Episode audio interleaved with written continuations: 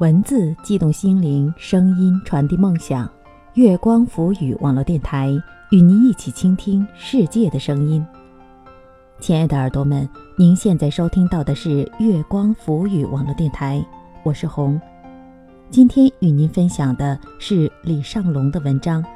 我们都可以去温暖一个陌生人。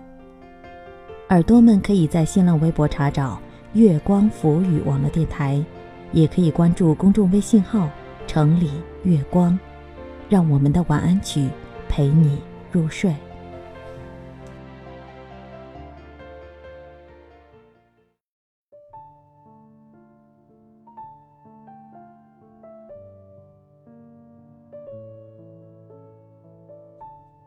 前不久看到一个视频，外卖小哥因为送外卖迟到，急得在电梯里哭了。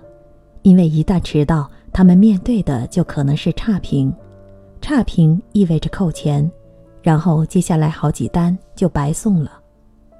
我们都订过外卖，都拿到过热喷喷的盒饭，都听到外卖小哥笑着说过“祝您用餐愉快”，却很少有人思考过那一路的艰辛。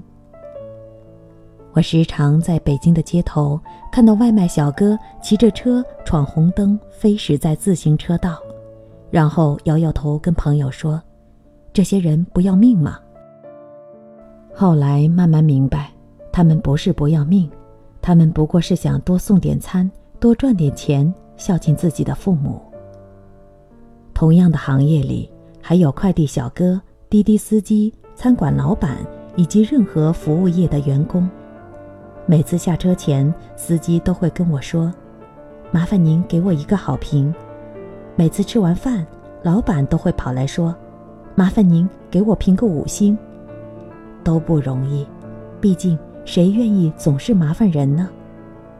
我从来都是评论五星，因为我深刻的明白，来到大城市，除了靠自己的能力，就只能靠无所畏惧的青春、陌生人的温暖。才能让人走得更远。我在这个城市漫无目的的走着，丢掉了最初的心。我忙碌，为了赚钱，为了出名，为了成为人中龙凤，却忘了去温暖一个陌生人。这句话是我在一本书上看到的，却变成了很多人的座右铭。霓虹灯下，许多人像行尸走肉一样。追着钱，追着名，忘记了最初的理想，忘记了人心其实可以温暖。几年前，姐从美国回来，我在机场接她，出站口，每个人大包小包，熙熙攘攘，他们焦急地看着出站口处等候者的招手，寻觅着多年没见的亲人朋友。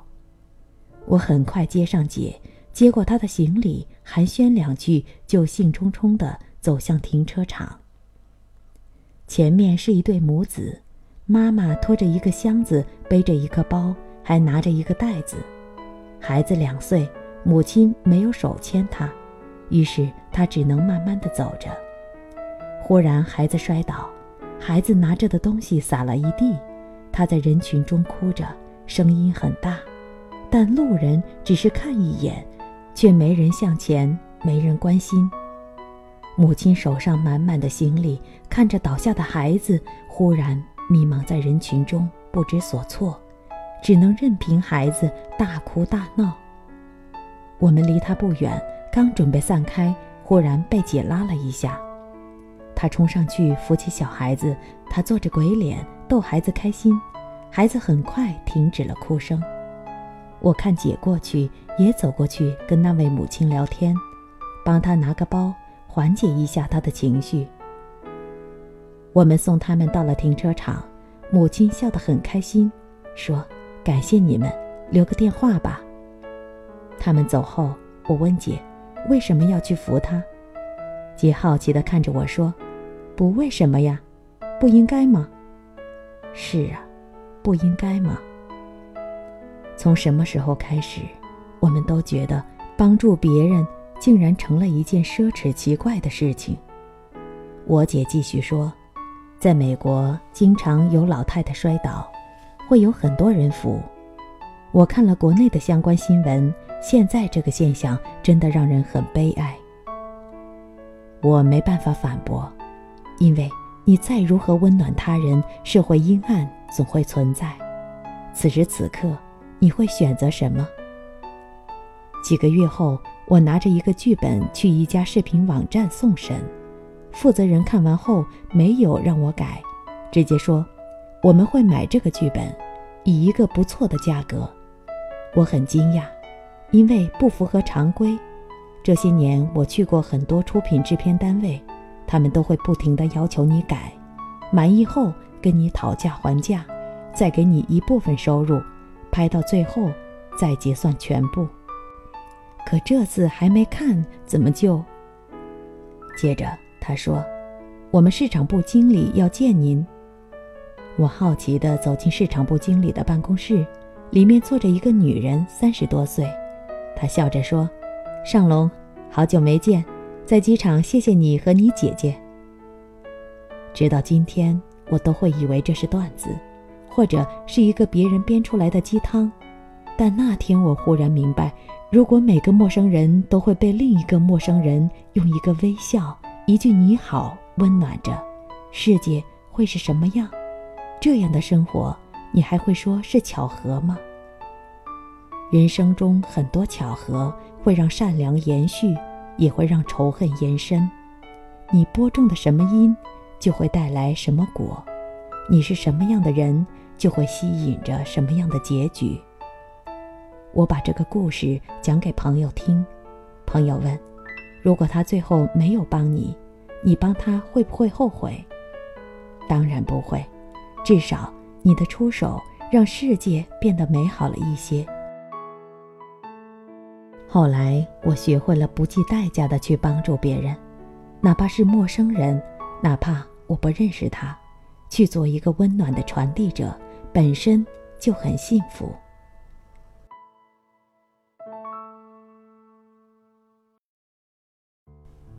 今天我看到一位朋友的助理下单时写给快递小哥的文字，我忽然明白，其实温暖一个陌生人真的很简单。几年前，我养成了一个习惯，只要是快递或者送餐的敲门，我都会让他进家等。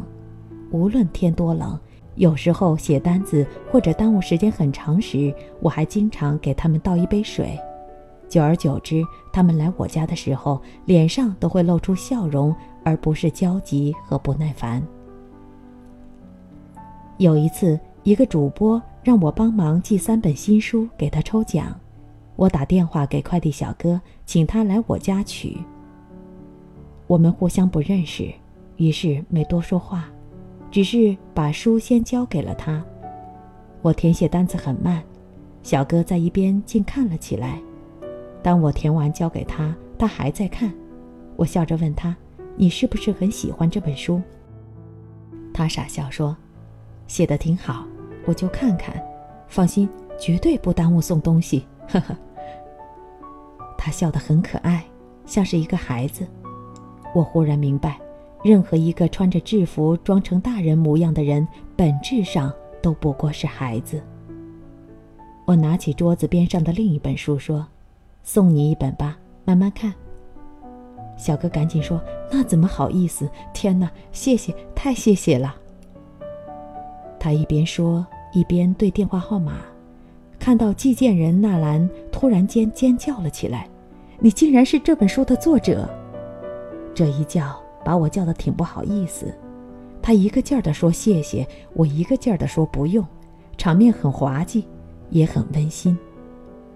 我看着他蹦蹦跳跳的离开，笑容挂在脸上，忽然觉得今天很开心。晚上他加了我的微信，我通过后看到他朋友圈里写着：“本来明天要辞职回家。”谢谢陌生人在这个冷冷的城市给我带来的温暖。这段话下面配着我的那本书的照片。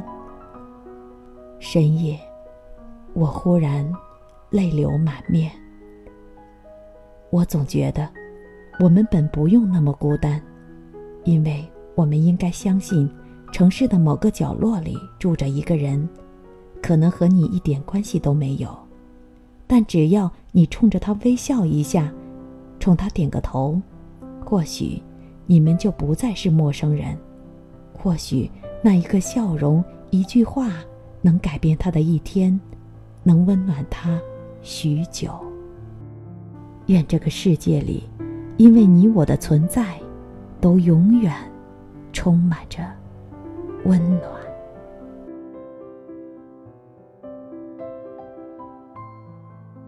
好了，亲爱的耳朵们，我们今晚的节目就是这些。